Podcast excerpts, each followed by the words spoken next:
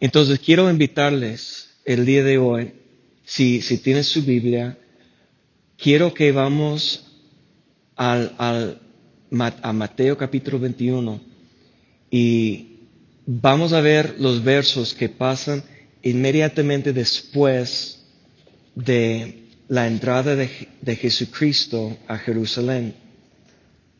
La última vez es una semana antes de la crucifixión, a la crucifixión, una semana antes de la resurrección.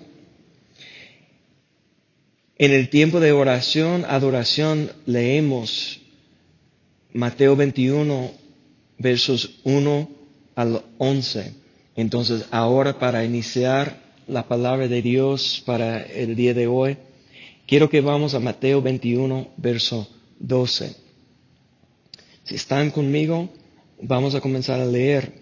Dice cuando entró Jesús en el templo de Dios y echó fuera a todos los que vendían y compraban en el templo y volcó las mesas de los cambistas y las sillas de los que vendían palomas.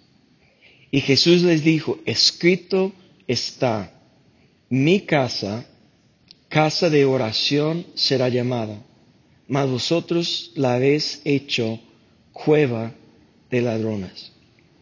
Podemos hacer una oración juntos. Padre, en el nombre de Cristo Jesús, te damos gracias, Señor, por este momento, por este tiempo de estar en tu presencia, buscando tu voz, buscando que tu Espíritu Santo nos guíe a toda la verdad, pidiendo, Señor, que tus ángeles están alrededor de nosotros, que tu Espíritu Santo está estableciendo tu perfecta paz en nuestro corazón. Reprendemos, Señor, el ladrón que viene para robar y matar y destruir la palabra que está sembrando en nuestro corazón. Escóndenos, Señor, bajo las alas del Altísimo, en el lugar secreto, en el nombre de Cristo Jesús. Amén. Lo que vamos a, ver el día de hoy es algo muy importante. Hace unas semanas atrás estábamos estudiando desde ese pasaje y es, es muy interesante como después de, del verso que terminamos, cuando Jesús entró poniendo orden en el templo, cuando dijo, mi casa, casa de oración será llamada, mas vosotros la habéis hecho cueva de ladronas. Dice verso 14, vinieron a Jesús en el templo ciegos y cojos y los sanó. Pero los principales sacerdotes y los escribas, viendo las maravillas que hacía, y los muchachos aclamando en el templo y diciendo, Hosanna al Hijo de David. Los fariseos se indignaron y le dijeron a Jesús, ¿oyes los que estos dicen? Y Jesús les dijo, si nunca leísteis de boca de los niños y de los que maman, perfeccionaste la alabanza. Y hace unas semanas estábamos estudiando eso y vimos la importancia de nuestra alabanza a Dios. Cuando Jesús está hablando de los, de los niños y los que maman, perfeccionaste la alabanza. Él está diciendo un dicho que viene de Salmo, capítulo 8, verso 2. Si quieres guardar el lugar aquí en Mateo,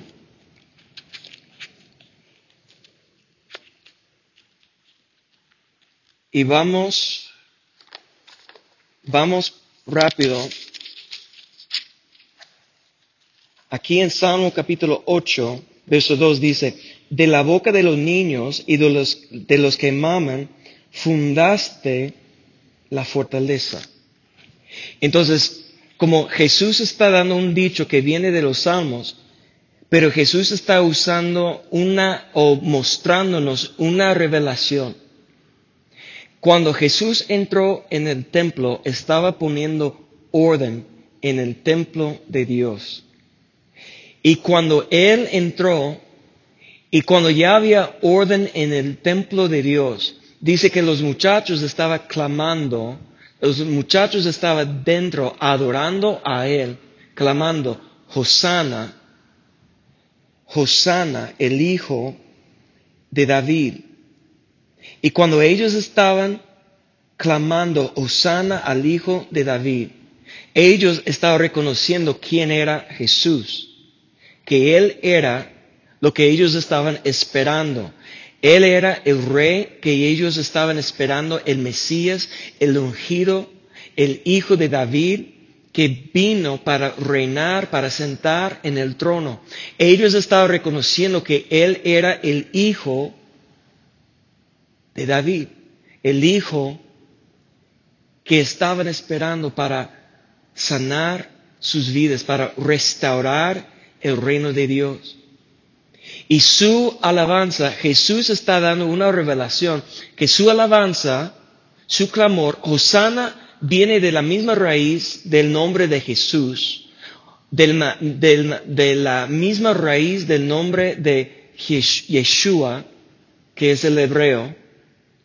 Hosanna es una declaración o un clamor para la salvación de Dios. Sálvanos hoy.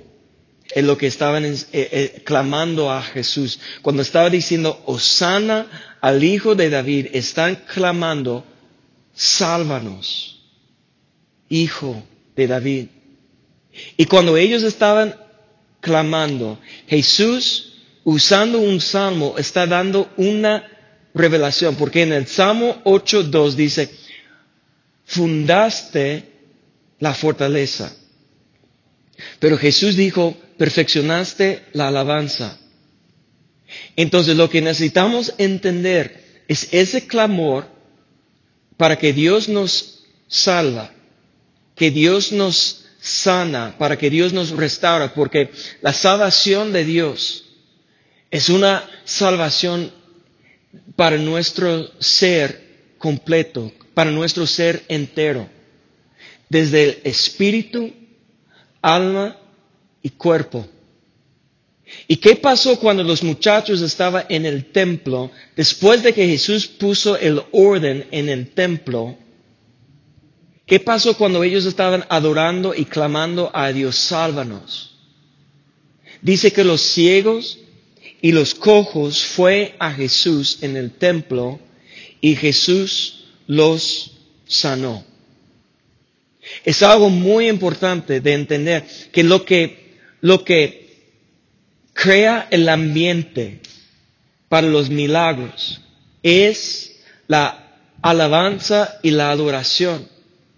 Y lo que necesitamos entender es que realmente la alabanza, cuando estamos levantando nuestros ojos, cuando no estamos fijando la situación y la aflicción que está pasando alrededor de nosotros. Y es una palabra muy importante el día de hoy porque yo sé que esta semana ha sido una semana muy difícil para muchas familias, muy difícil para muchas personas, que hay tanto sufrimiento que está pasando en las vidas de mucha gente y no solamente por el virus, no solamente porque estamos encerrados en nuestra casa, no solamente por la crisis económica que está pasando, pero muchos están pasando crisis fuera del virus. Crisis más difíciles. Y esta semana yo escribí a la iglesia Cristo Centro para animarles con un salmo, Salmo capítulo 91. Y yo pedí que me escriban, que quiero estar en contacto. Y una hermana me escribió y ella dijo, pues dicen que el mundo está en crisis, pero yo estoy en Cristo. Y, ese dicho me, me impactó mucho. Mira lo que, es, lo que ella dijo. El mundo está en crisis, pero yo estoy en Cristo. Ese es un, es un dicho, es una declaración de la fe. Levantando nuestros ojos para no fijar la, crisis o la aflicción, la tribulación que estamos pasando por un momento en nuestra vida. Para alabar, para glorificar y para exaltar nuestro Señor. Eso es lo que realmente va a abrir y va a poner el ambiente en nuestra vida para ver los milagros de Dios. Cuando los muchachos estaban clamando, Osana, sálvanos al hijo de David, es una declaración de fe de quién era, el poder que tenía, que tenía. Y eso estaba creando el ambiente. Porque la alabanza, mira, escúchame bien, la alabanza es una parte, es una de las primeras cosas que debemos hacer cuando estamos orando. Y si ves lo que hizo Jesús, entró el templo y una ira justa, una ira de Dios, se levantó entró él porque estaba vendiendo, estaba haciendo um, un lugar de mercancía, que estaban vendiendo los sacrificios por ganancia. La, el, la codicia estaba controlando el ministerio en el templo y Jesús fue, estaba buscando las, las mesas y él declaró, mi casa será llamada casa de oración. Jesús estaba explicando, dándonos una revelación del templo o de la casa. Pero sabemos que en el año 70 unos 30, 33 años, 35 años, 37 años después de la resurrección de Jesucristo, que el templo que Jesús entró en ese entonces fue destruido. El ejército de Roma fue, entró a Jerusalén, tomó control y se quemó todos los edificios como Jesús profetizó. Y ya casi dos mil años no había un templo edificado en Jerusalén, un templo físico. Pero cuando Jesús habló del templo y la casa, ustedes recuerden cuando Jesús dijo que puede destruir este templo, pero en tres días lo levantaré, que no estaba hablando del templo hecho por manos. Él estaba hablando del templo que Dios hizo. Esteban en Hechos capítulo 8. Si tiene su Biblia, vamos al Hechos capítulo, perdón, capítulo 7. Cuando el diácono, el discípulo Esteban estaba dando un discurso bajo la unción del Espíritu de Dios, la unción del Espíritu de sabiduría, en Hechos capítulo 7, y comenzando en verso, pues vamos a comenzar en verso 43. Dice, antes bien, llevasteis el tabernáculo de Moisés y la estrella de vuestro Dios, Renfán, figuras que os hicisteis para adorar o transportaré pues más allá de Babilonia. Tuvieran nuestros padres el tabernáculo del testimonio en el desierto, como había ordenado Dios cuando, cuando dijo a Moisés que lo hiciese conforme al modelo de que, que, había visto. Entonces, primeramente está hablando del tabernáculo. Ese fue un patrón que Dios dio directamente Moisés y el tabernáculo del Antiguo Testamento de la ley de Moisés fue una, una como una tienda que estaban llevando de, en, en el desierto por todas partes. Y fue algo que Dios les mandó, pero después dice, el cual recibió, verso 45 de Hechos 7, recibido a su vez por nuestros padres, lo introdujeron con Josué al tomar posesión de la tierra de los gentiles, los cuales Dios arrojó de la presencia de nuestros padres hasta los días de David. Y este David halló gracia delante de Dios y pidió proveer tabernáculo para Dios de Jacob. Verso 47 dice, mas Salomón le edificó casa Entonces sabemos que la casa o el templo que Salomón edificó fue un templo de mucha gloria, hablando humanamente, hablando de las materiales, de la madera, del oro, de plata, de las ah, piedras preciosas. Pero ese templo, por la desobediencia del pueblo, por la desobediencia del rey, fue destruido. Y fue destruido y el pueblo de, Dios estaba en cautividad por años, 70 años. Y cuando reedificaron el templo, ustedes recuerdan que la gente que recordaba el, templo anterior, el templo de Salomón, ellos estaban llorando y clamando porque el templo cuando fue reedificado no tenía la misma gloria. Pero gloria no era de la gloria de Dios ni la presencia de Dios, sino de las cosas materiales, que no tenía todo el, oro y las piedras preciosas y, y toda la gloria humana. Pero ese es el templo que existía en el día de Jesús, de. Y este segundo templo fue destruido en el año 70 después de la resurrección de Cristo. Entonces Jesús no estaba hablando cuando dijo, cuando entró al templo y cuando dijo, mi casa, casa de, oración será llamada. No estaba hablando del templo hecho a mano.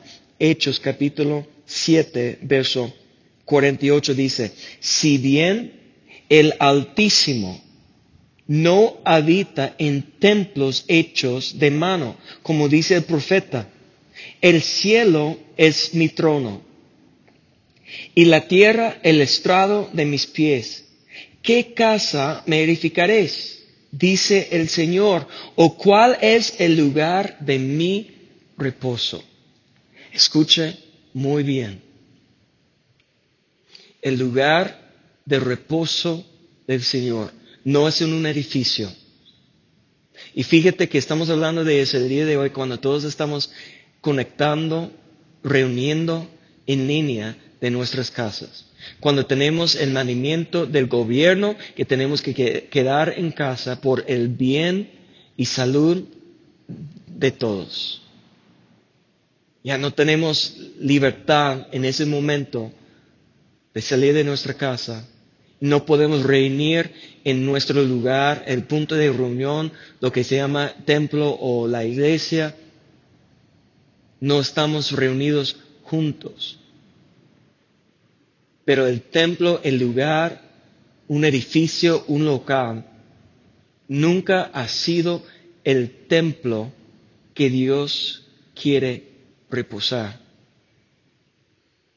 El templo o la casa que Dios está buscando es la casa que Él edificó.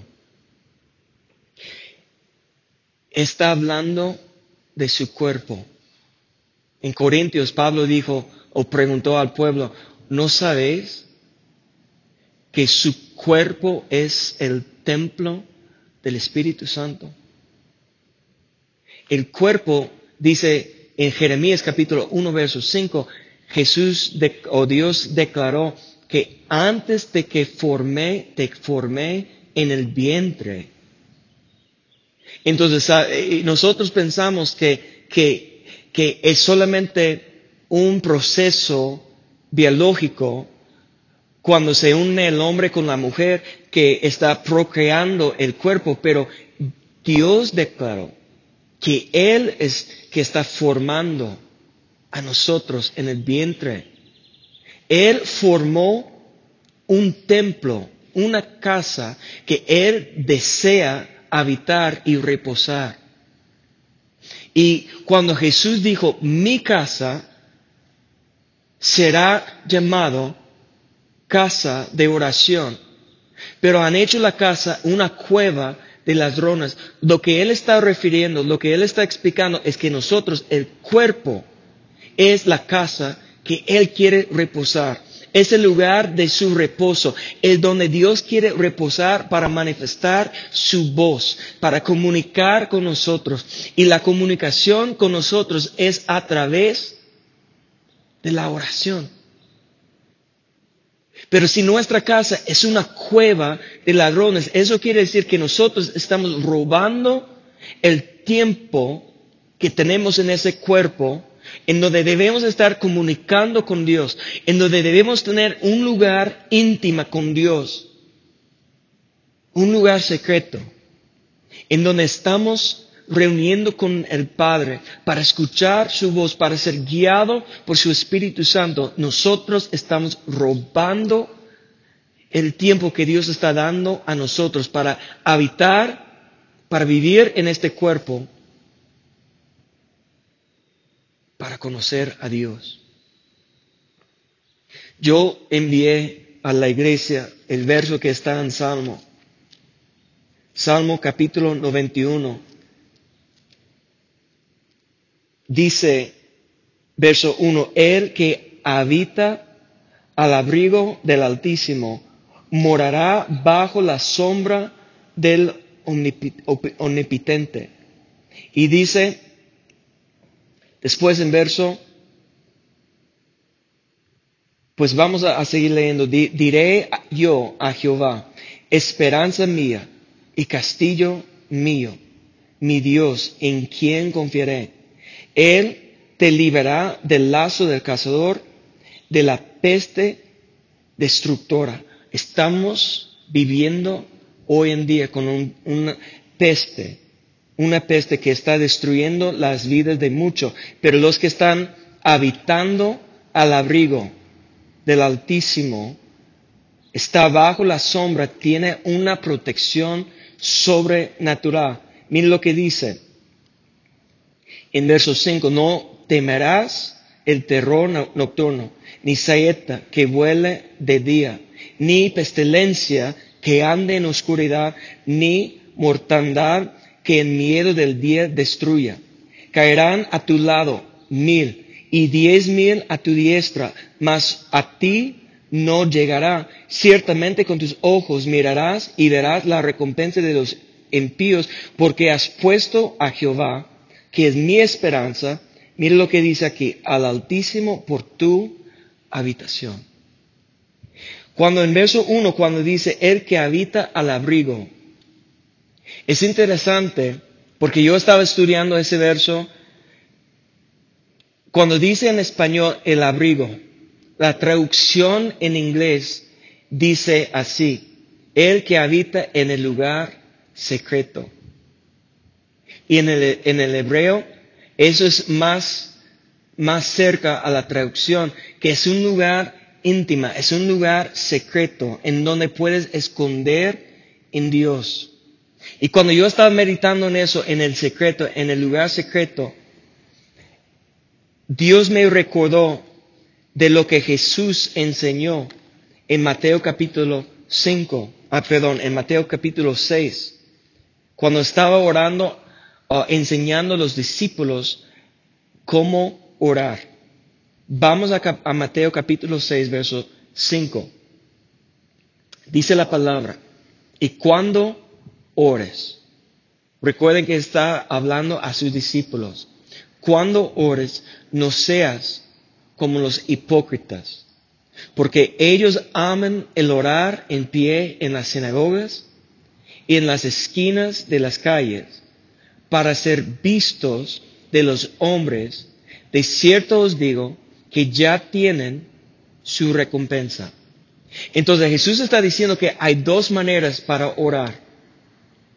Los hipócritas son gente religiosa que solamente están haciendo obras, obras religiosas, como la oración, como el ayuno, como dar sus ofrendas o su, limosna.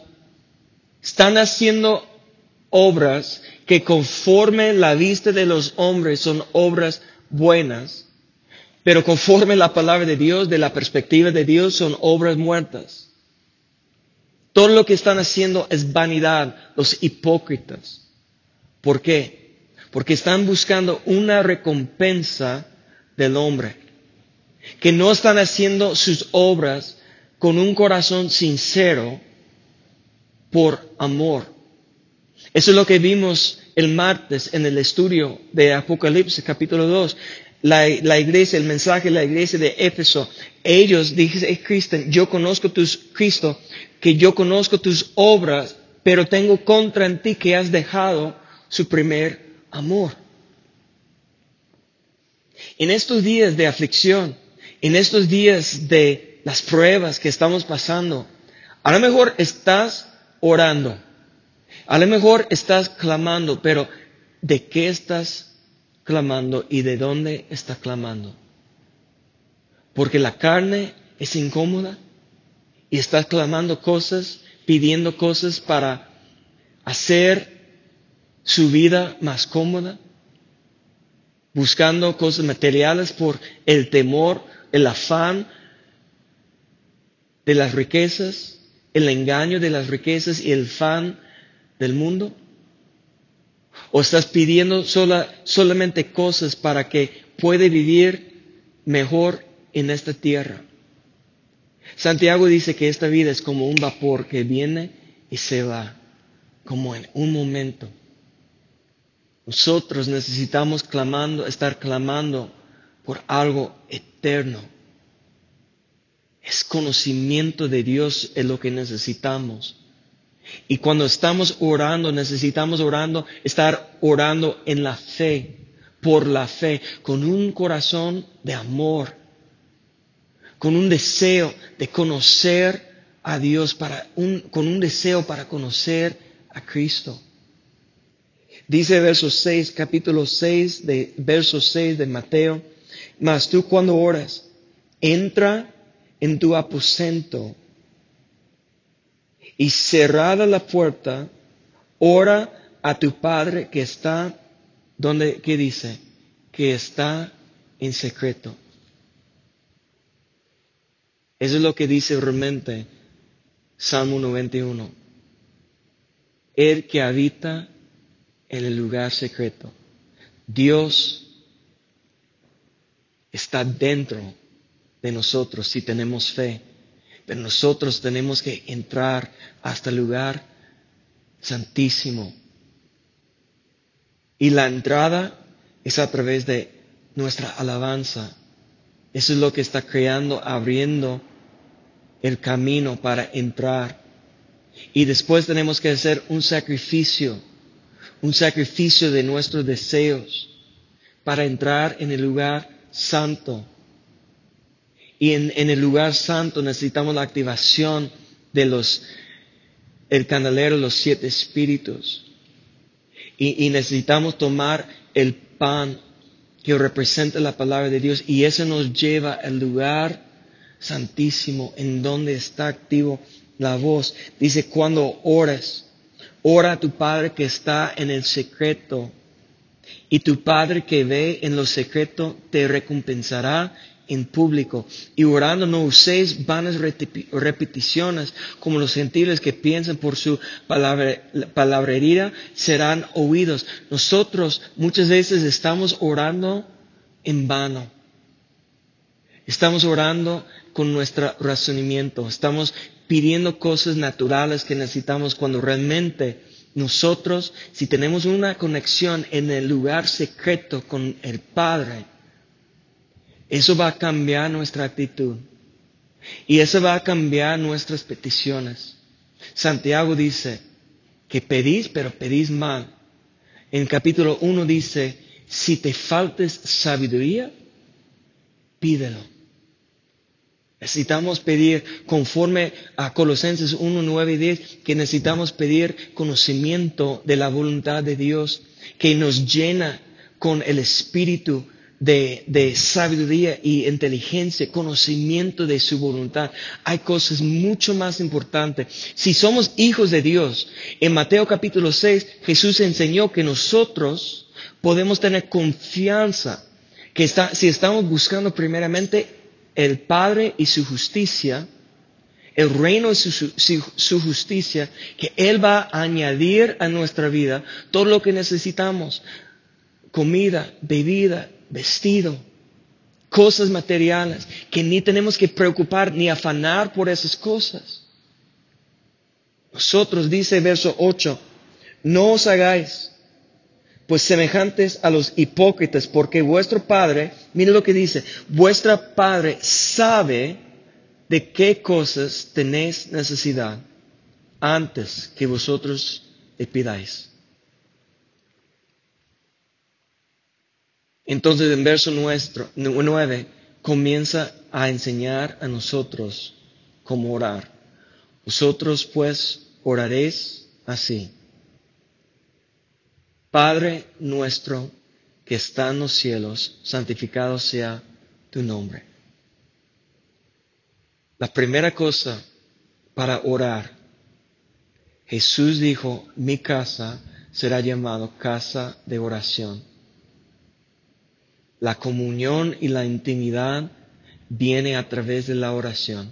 La oración no solamente cuando nosotros estamos orando, la oración es una comunicación de doble sentido. Cuando Dios está hablando a nosotros mientras que nosotros estamos quietos en la presencia de Dios. La oración es la manera que Dios quiere revelar su carácter a nosotros, revelar quién es, establecer su paz, llenar nuestra vida con gozo y con fortaleza, a través de que Él está hablando a nosotros, que su voz está activada en nuestra vida. Pero esa, ¿cuál es la primera palabra de la oración? Padre. Entonces solamente los hijos tienen derecho a clamar al Padre. Y para ser hijo de Dios, tienes que tener su confianza, su fe, 100% completamente en la obra de Cristo. Esa oración, Padre nuestro, es a través de un nacimiento de nuevo. Y si no tienes la confianza que Dios es tu Padre, si no has nacido de nuevo con una confesión de la boca que nace de una creencia, una fe en su corazón que Jesucristo es el Señor y Salvador. No puedes orar así. Pero hermanos, amigos que están escuchando, Dios envió su Hijo para salvar y para ofrecer la salvación, para que pueda nacer de nuevo, para que pueda recibir el don de Dios de la salvación el perdón de su pecado a través del arrepentimiento. Y eso te da derecho de llamar a Dios, el creador de todo el universo, tu Padre. Y yo estaba pensando hoy en, la mañana una historia que me, me contaban mis, mis padres. Mira, va a parecer como una leyenda, algo que, que no puede ser cierto, pero mi mamá, mi papá, mi hermana, la mamá de, mi sobrina Kristen, todos son testigos y, siguen viviendo hasta el día de hoy testificando que es cierto. Pues yo no puedo certificar si es cierto, pero mira, cuando yo tenía tres meses, tres meses, mi papá por los primeros tres meses de mi vida siempre me estaba tomando sus manos y, elevándome y, todos los días estaba repitiendo una palabra, dada, dada, dada. ¿Y cómo va la historia, el cuento? Cuando yo tenía tres meses, que estábamos visitando a mi abuela en Texas, y él estaba solo conmigo en la, en la cama y estaba diciendo, repitiendo eso. Y él dijo que yo a los tres meses le repetí, que yo dije, dada. Entonces él, con calma, llamó a mi mamá, mi hermana y mi abuela. Ven, escucha. Y él comenzó a decir, dada, dada. Y él dice que yo a los tres meses dije, repetí, dada.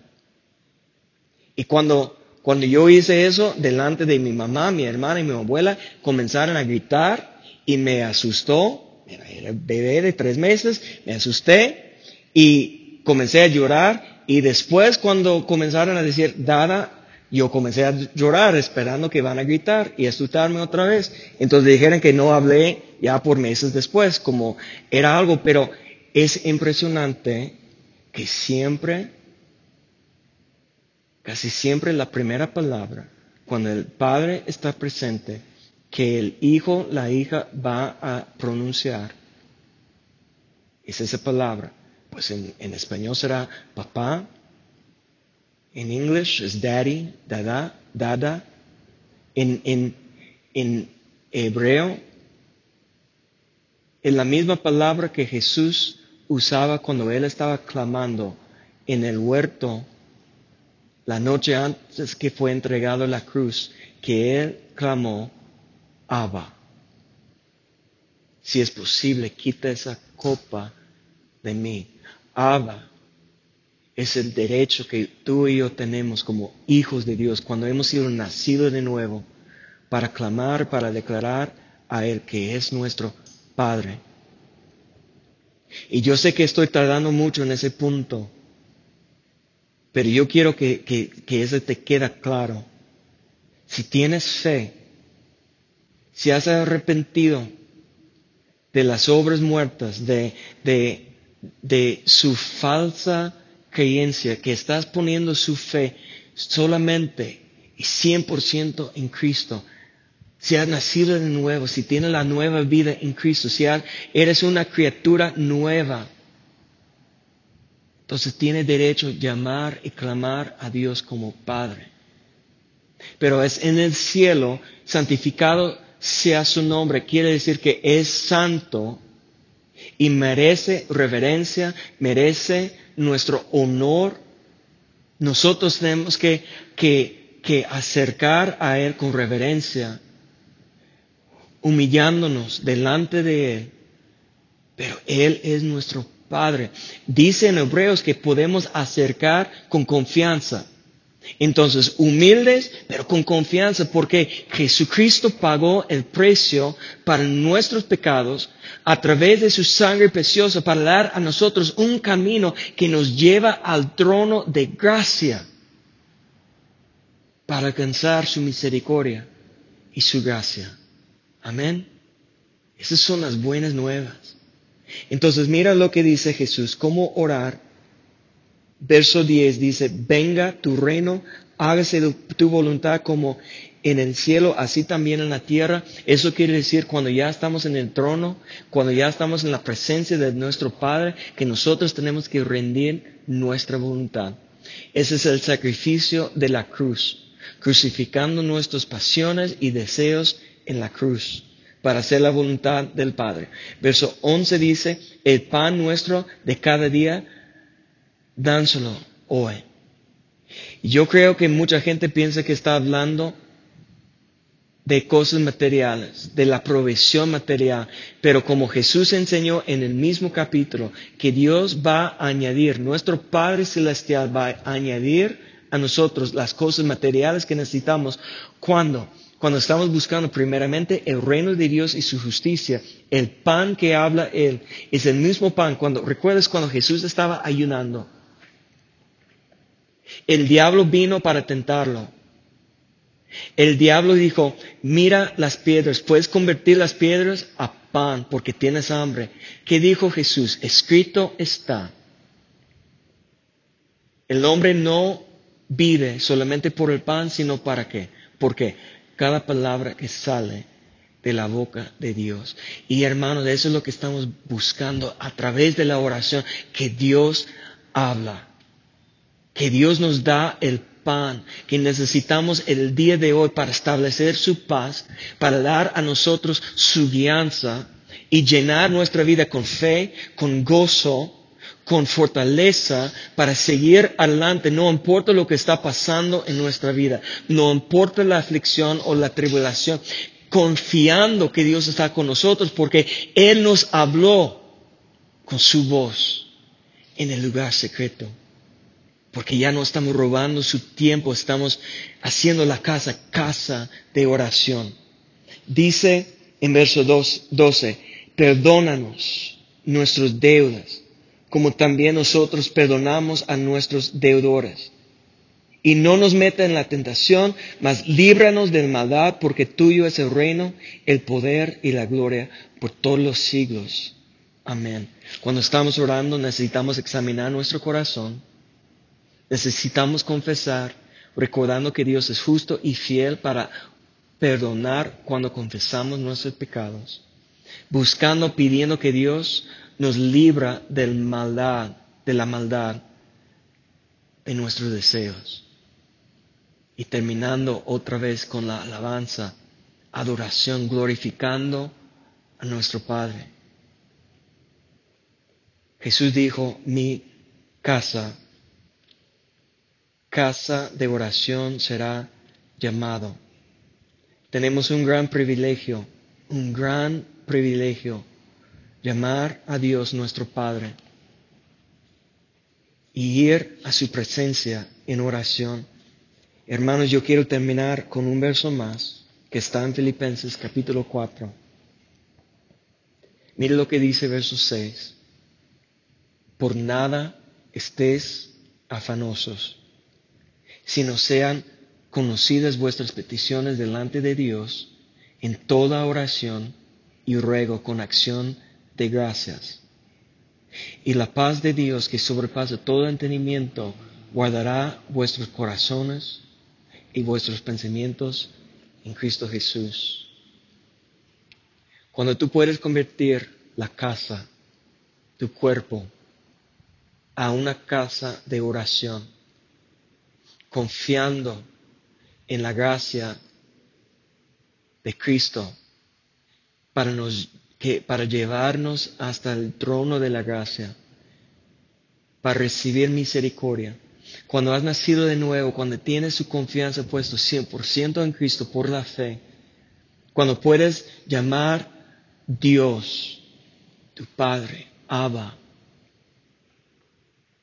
Él está escuchando.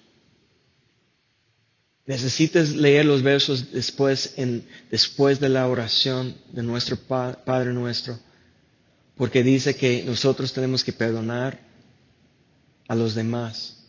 Dice en capítulo 5 de Mateo que nosotros, si alguien tiene ofensa en contra de nosotros, que necesitamos dejar el sacrificio en el altar y necesitamos ir a ellos para reconciliar.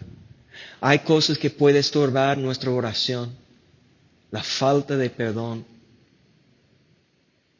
una relación quebrada puede estorbar nuestras, nuestras oraciones.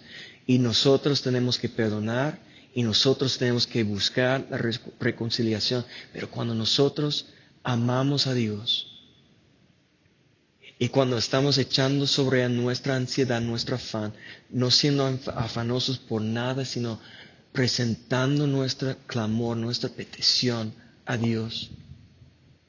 Dios está escuchando y Dios está llenándonos con su paz.